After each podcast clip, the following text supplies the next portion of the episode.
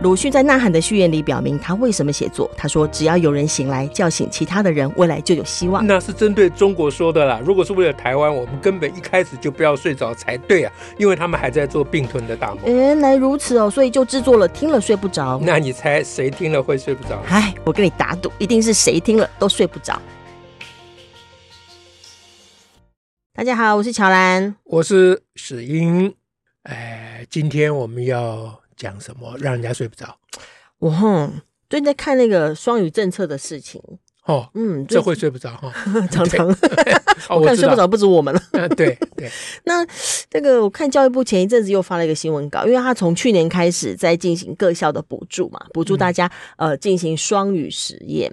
但我每次看那新闻稿都有个很 trick 的地方，他就提到说呃双语的政策，双语教育就是要。呃，渐进嘛，哈，逐科逐步进行。嗯、但他独独就说，他就说，除了国语文及社会领域之外，嗯、各科都会渐进，好进入双语。那是说国语不能用，国语不用双语，社会领域不用双语，嗯、这很怪。你你这这这都会符合双语教育政策的这个精神吗？你既然是双语嘛，你为什么要留两科是不用双语呢？嗯，不太理解。对，所以所以显然就是我们这个双语政策的推动者，他其实对于双语的概念还不大清楚了。嗯啊，因为因为他会想以他的简单的，对不起，简单的头脑，呃，纯洁的 纯洁的头脑，对啊，因为他会有意无意的以为双语就是英语，就是加入英语。或者是，就是要教英文的感觉，哎，对，就是利用各个科目去多教一点英文嘛。嗯啊，嗯，所以不管这名词是双语是什么，怎么解释，他心里面大概是这个味道。对，那如果是这样的话，那你就会讲用英语去教国语，这不是很诡异？好像不大可能。如果是从这个纯洁的心对心情来的话，因为你看他们现在做的推动的都是这样嘛，体育课就是全部都在讲。呃，美语嘛，哈，或英语嘛，嗯、啊，那现在是体育音乐嘛，音乐他们推出来的示范带、嗯、示范录影带都是这样嘛，嗯、那所以他们应该想象的就是将来各科目都要用英文去教了嘛。是，那就是要各科目啦。哎，这这这这本身就违反“双语”两个字嘛，因为双语要两个语言都在才算双语嘛，对对不对？你不能说回家了中文，呃，华语，学校英语，这叫双语，这这是骗人嘛？他们现在是说 某些科目是全美语，某些科目是华语，所以叫做双语，所以叫做骗人嘛，嗯，对不对？所以如果你真正知道，呃，抓到双语的意思，就是说它运用两个语言。的这个所谓交成的作用，因为两个语语言一起用的话，嗯、两个语言会有加成的作用啦。啊，因为两个语言各有优势跟劣势嘛，嗯、啊，所有语言都是这样子的。嗯、那你用两个语言去教一个东西，嗯、那你就可以啊适适时的、适机的采用两个语言的优势啊一起。用两个语言一起去教同一个东西，嗯，所以这个是一个真正的双语的教学的精神，就是它不是说用这个科目的来学英文，而是用两个语言的优势来交互作用，得到各种的对比跟好处。我举一个非常非常简单的例子，嗯、比如说小学低年级哈，嗯哼，那他们刚刚教减法嘛，课本上就在出题目就问说，嗯嗯呃。比如说，小花有几个苹果？呃，小小明有几个苹果？嗯。然后，呃，小花比小明多几个苹果？嗯嗯。这对小孩来讲非常非常困难，很困难哦。哎，就是我我我我我把那个那些中文字用代号，这样听起来比较容易啊。那中文的 A 比 B 多五哈，嗯哼。A 比 B 多多少啊？A 比 B 多哦。那小孩子。年纪小的人，他抓语言，他是抓 keywords 啊。对啊，他就听到 B 多，B 多，嗯，A 比 B 多，他就最后两个字叫做 B 多嘛。B 比较多，啊，B 比较多嘛。然后你掉过头来又说 A 比较多啊啊，他就疯掉，confused 了。对，啊，那当然是因为他年纪小，他把那个条件。一时记不完整啊，因为他要记得 A 有多少，B 有多少，这套全部要记住哦，然后才要去问说 A 比 B 多多少，对不对？这个 A 比 B 多多少是一个非常复杂的问题，还要记前面的条件啊。但你如果这句话用英文讲，就是 A is more than B。啊哈，嗯哼，那就 A 多就很清楚了。他一开始就讲 A is more，对，好，那至于比 B 多，then B 是做补语用的，嗯哼，就是 A 比较多是跟谁比啊？啊，跟 B 比是比较多。那所以英文的语法是有助于做这种判断的。OK，啊，可是当然在另外的情境，也许中文的语法反而有利，这不一定了。啊，那双语就是。你你你教你你是在教数学，你不是在教英文啦。对啊，可是你可以运用中文跟英文的啊各自的优势交互的运用，这才是双语真正的精神嘛。用这个精神来看的话，国语当然可以用双语来教。国语可以教哦，可以这样教。为什么不行？你举个例子。我举个例子，嗯，好极了。这因为这个事情不举例好像也很难解释 啊。对对，我举个例子，比如说我们。这是应该是翰林版吧？如果我没记错的话，嗯，翰林版三年级有一课啊，嗯、这个课名呢叫做“明天再写”，嗯。啊，呃，内容就是有三天假期，课文就说你有三天假期啊，这个小朋友就这个故事里面的主角就一直赖着不想写，嗯、啊，他妈就叫他赶快先写功课，嗯、啊，他就不要啊，然后到了拖到第二天呢。那就是人家家别人家送那个水蜜桃到他们家来，那小孩子一看就想吃嘛，然后妈我吃水蜜桃啊，妈说，哎，这个再说了，再说就跟他拖啊，哎，然后最后小孩急了，说这水蜜桃放明天都坏了，哎，那妈妈就说，哎，明天再吃嘛，嗯哼，一那小孩说明天放明天都坏了。哦，这我是跟你学的啊，因为你说功课也明天再写嘛，啊，课文就这样哦，不，还有课文还有最后一段，小孩听了这个话就红着脸冲进房间写功课去喽，啊，这样子就是一种非常恶心的课文就对了，不舒服。对，好，那像这样的一个课文。啊，那我们我就举这个为例了哈，呃，那我们双语怎么教啊？那一般人用前面讲他们那个纯洁的，如果不是愚蠢的想法的话，他就会想说把这课文翻译成英文哦，中英对照。哎，对，小孩除过念一遍中文的课文，还要念用英文再念一遍。这就纯属无聊，因为你给老师增加非常多不必要的困扰。是啊，如果这个课文是什么世界名著哈，你把它翻成英文，那互相对比一下啊，这个也说得通。语文课嘛，你要对比嘛，啊，也说得通嘛。可这是个什么？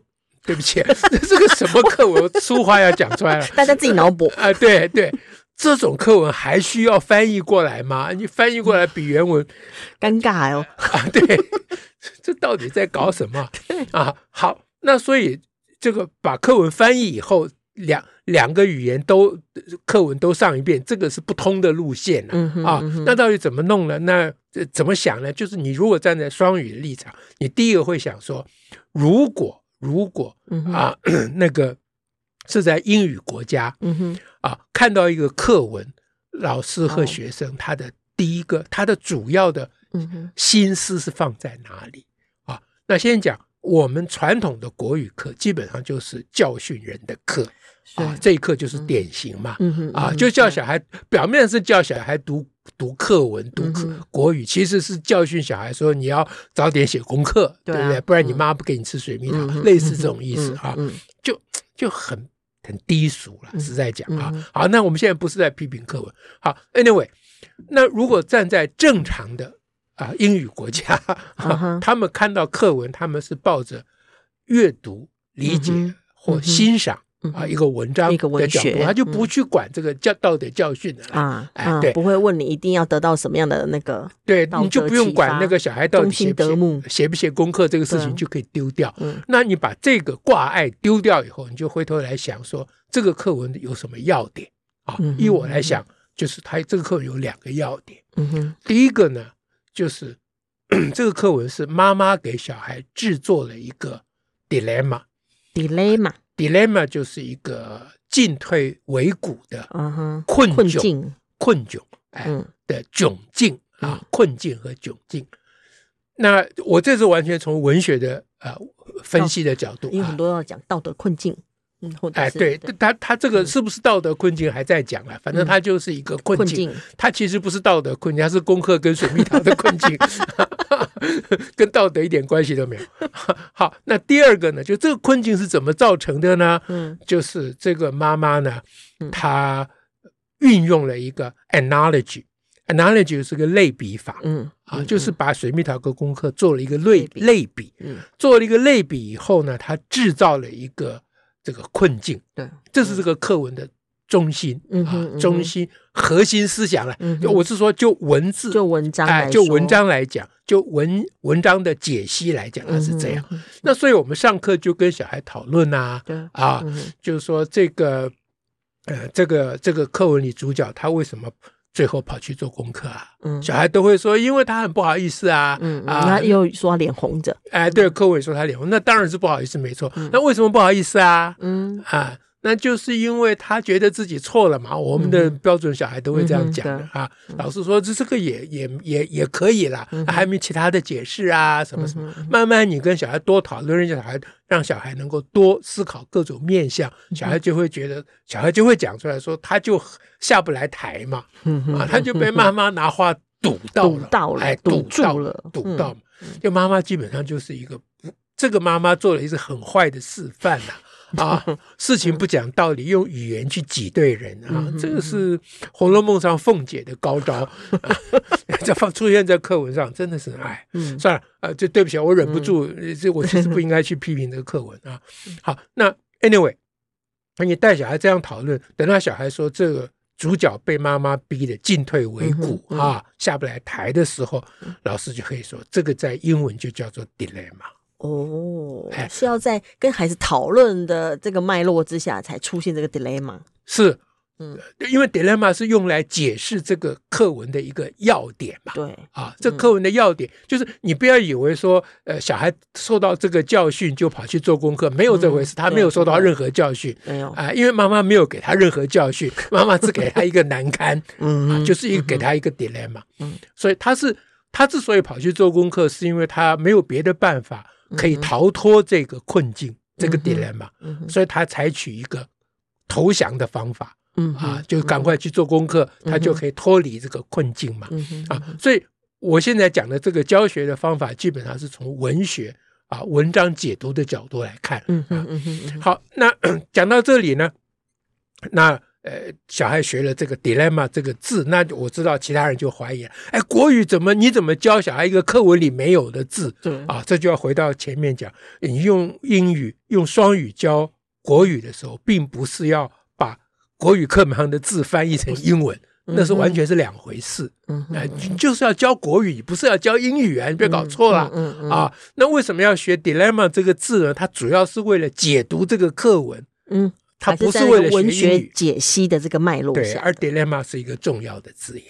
嗯，好，嗯好，然后再就问小孩，我可以可以再跟小孩讨论说，那妈妈是怎么样给小孩制造了一个 dilemma？嗯哼，啊，小孩就说，嗯啊，这个什么水蜜桃啊，什么什么啊，那呼噜呼噜说一通，这小孩说不清楚，所以老师可以用一个简单的手法，就是你把那些 keywords 写在黑板上，打乱了顺序，你就把功课啊、写啊、明天啊，这就是这个问题里面的这个故事里面的 keywords 嘛，还有水蜜桃啊、吃啊，还有烂掉啊等等啊，这些东西给他打乱了写在黑板上，你就跟小孩讲说，那你们把这些。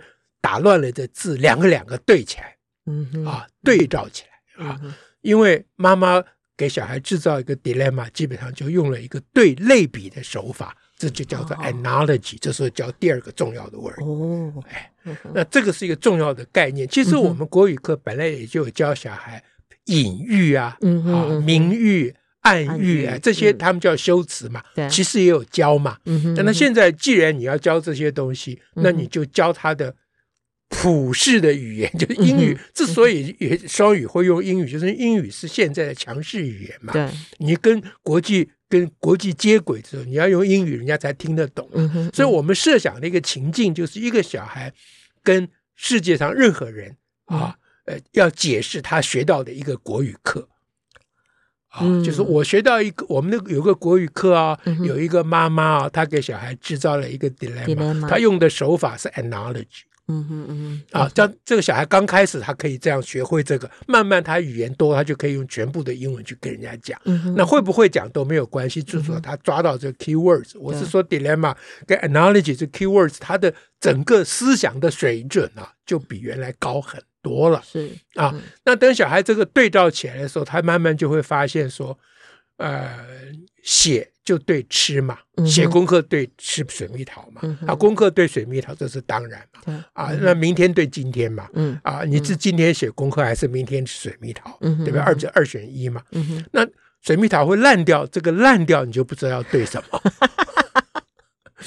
因为这这个 analogy 的的的这个困难，他的他的这个这个妈妈用的这个类比法啊，他的。毛毛病哈、啊，就是它不是一个很好的类比法的原因，就是因为水蜜桃会烂掉，功课不会烂掉。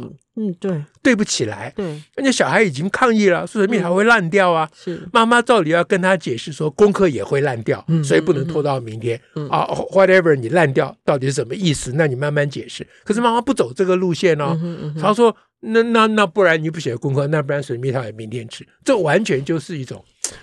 强词夺理啦，嗯、就很讨厌的一种人。嗯嗯、这妈妈不应该是这种形象的，嗯、对不对？你你你能够听说圣母玛利亚跑来跟人家讲说你明天是水蜜桃吗？啊，这不像话！好，慈母的形象完全被他破坏无疑嘛！好，啊，对对对，我不应该批评这课文。好，anyway。一旦你发现这个水蜜桃烂掉的这个“烂”字啊，嗯，这个这个词汇跟功课那一边没有东西可以对，嗯，你很快就抓到要点，嗯，对不对？小孩马上就知道说，哇，这个 analogy 其实是不是一个好的 analogy，它是有漏洞的 analogy。嗯，那事实上，当这个妈妈用她自己的 analogy 显示她的 analogy 的漏洞的时候，她刚好就凸显了自己的强词夺理。是啊，你应该更好好小跟好孩好好跟小孩解释为什么功课不要拖到最后一天。妈妈不是没有理由了。啊啊！功课早一点做，也我也赞成了，对不对？但是你要好好跟小孩讲，你不要用水蜜桃这种东西去给人家难堪，这个很讨厌。考 C 啦，啊，对了，然后最后课文又呈现一个小奴才，对不对？完全红着，赶快去，哎，完全没有能力的就投降。再多不用再多说一句，他就就马上可以这样。对啊，人家已经侵略入侵你的国家了，你还要自己责怪自己，说我不应该 的，都是我刺激你。对 对。啊，就这就整个在教一种奴才的心态嘛，啊，所以这一课的最后，老师可以提议小孩说：“那你们可不可以制造一个，你们也来用一个 analogy，就要练习，这是语文课啊，要练习，要练习怎么样用这个类比法嘛，对不对？那小孩可能又举很多例子，比如说我我我回家就把牙刷给他放桌子上。”然后妈妈跟我念的时候，我就说：“爸每次都把袜子放地板上，这就是一种蛮好的 analogy，而且没有烂掉的问题，对不对？” 这个有种我跟你讲东，你跟我扯西的感觉。analogy 本来就这样，那我跟你讲功课，你跟我扯水蜜桃，扯水蜜桃啊，那还不是一个东一个西？就是这样，对嘛？所以 analogy 这个类比法本来就是用一个声东击西嘛，就是啊，这是一种语言表达的方式嘛，啊文。文字表达的方式，它本来就是一个语文课应该教的手法嘛，语文的写作法的东西嘛，对不对？那当然，小孩我我知道有的小孩比较厉害的，我听说了，那小孩就他就提议啊，人家因为呢，老师在课堂上带着他们讨论嘛，那那怎么老师怎么会带他们做这种讨论？当然你可以想象嘛，这就是叫做我们的老师嘛，啊啊，就不是一般的老师。我不是说森林小学老师啊，我我我是说有一起跟哎对对老师讨论的老师们。好，那然后就在讨论课堂，就有一个小孩说，如果是他的话，他就跟妈说，他妈妈说，那水蜜桃明天吃。嗯，如果小孩说，如果是他，他就马上说好啊，那我水蜜桃明天吃好不好 啊？那妈一定说，他妈妈只能说好，他不能说不好。那不行，你现在非吃不可，总不能这样吧？妈只好说好吧。那小孩说啊，真的啊，水蜜桃明天吃啊，好，那我明天功课再做。功课明天写，就以其道之人还治其人嘛，其身嘛，对对不对啊？以其道之身，其其人之道还治其身。对对对，话都讲不清楚了。谁叫你问我国语的问题，害我都不会讲国语，就国国语不语了。对，那所以呃，我我当然这个这是举一个例子了哈，嗯嗯那是不是双语教国语就一定是这个路线？也不一定了。嗯、啊。我只是说它有很多种可能性，是对、啊。那基本的原则就是你要、嗯、我们双语教学的重点就是让两个语言能够发挥它的优势，嗯哼，交互作用、嗯、啊。那刚才这个国语的这个例，水蜜桃这个例子呢，嗯、是。是透过这一课教小孩一些写作上的啊啊，这个的的一些呃，我们这可以叫做手法吗？还是写作的专业啦？就是语文的专业。哎，那我们的一般的教学就太忽视语文的专业的部分啊，太着重于教训的成分了。啊，所以双语教育下来，对我之所以支持双语教育，有个重要的原因，就它可以扭转。嗯，嗯，我们传统的教教学或教育的很多的盲点跟缺失，嗯，但他真的要讲究这样的教学法，是你你要引入一种语言，一定是要把那种语言背后的文化要带进来。嗯，语言它不是只是一个符号，嗯，一个工具而已嘛，它代表的一种文化，一种文明嘛。我不是说英语的文明比华语的文明高，我没有这个意思，文明没有高下啦，文化也没有高下，但是文化有差异。嗯。啊，所有的差异能够融合，都一定是进步啊！历史的人类历史的文明的发展，所有重大的文光辉的文明的要进，都是两种不同文化的冲击的结果嘛。啊，埃及文明是如如此，汉唐盛世亦然，是这样，哎，都是这样子的嘛。所以双语，那大家站在这样的一个高度上来看的话，那你现在的很多困扰都可以解决。嗯啊，嗯，那现在的就。就是挚爱难行，因为你要走的那个路线本来就是行不通的路线啊！我不管你几科啦，你只要让老师在课堂上一直讲英语，他变成全美语，他就基本上没有办法讲话，没办法了。对，即使是外师都没有办法嘛，因为外师不过就是他很会，他会讲英文，可是他不会教数学，不会教国语啊。教学还有教学的语言呐，是啊，跟手法。对啊，所以这我们测试过了，比如说体育课，你以为简单，对不对？啊，我问人家说，体育老师如果要小孩转一圈，英文怎么讲？嗯、我问的很会英讲英文，他也讲不清楚。转一圈呢？因为转一圈有很多意思，各种转法。哎，有对，因为中文的转一圈要靠很多脑补，嗯、对不对？对。对，可是英文原地转呢，还是转哪里一圈？还是排队一大家一起转，还是单个一个人转呢？嗯，等等。所以你一旦问那个讲英文的人说转一圈怎么讲，嗯、他很快就要问你说，你说的是什么转一圈？可是中文不需要问这个问题，大家觉得转一圈谁都会讲，都直接就转一圈，那、呃、每个人的转一圈都不一样，就靠脑补嘛。啊，那一个中文这种靠脑补的语言，我不是说这种语言一定不好，嗯、可这语言有它的弱势。对。嗯，它有它的优势啊，在很多情况，就是你话讲的模模糊糊的，然后大家都会讲，都觉得好像懂了。哎，对对对，那好像都讲到了，说爱的部分之类的就好了。对对对，然后明明是侵略，你就要讲说九二共识嘛，对不对？这就是一种话术啊。这种模模糊糊的语言，它有它的优势了。嗯，哎，在很多地方啊，我当然不是说话是话术是优势，它在很多地方有它的优势，但这这个不是我们的重点了。对啊，那既然推。双语嘛，就表示说，我们应该要对我们传统的文化，嗯，包括语言，用语言代表的文化，从文化产生的语言啊，要有一个冲击嘛，有一个外来的新的因素加进来啊，来丰富我们思想的内涵嘛，提升教学的水准嘛，啊，开拓未来的可能嘛，这就是双语真正的精神嘛。那与教育部推动的这个政策。啊，对不起，我们用个双语，这叫做很 low 嘛。所以这个事情就看呢，我们今天这个双语是让人家烦恼的睡不着，还是因为有这个双语的教学不同的那个交互作用，让我们高兴的睡不着？说太对了，嗯，就是不一样的睡不着，但还是都会睡不着啦。是的，好，我们今天就讲这样。OK，感谢大家。那今天我们所讲的内容呢，会在人本教育杂志上，石老师有写成文章哦。哦，好，嗯，对对，所以就欢迎大家，如果有兴趣的话，除了听我们 Podcast，还可以参考二零二二年四月号的人本教育杂记。OK，那我们下周再会喽。感谢，拜拜，拜拜。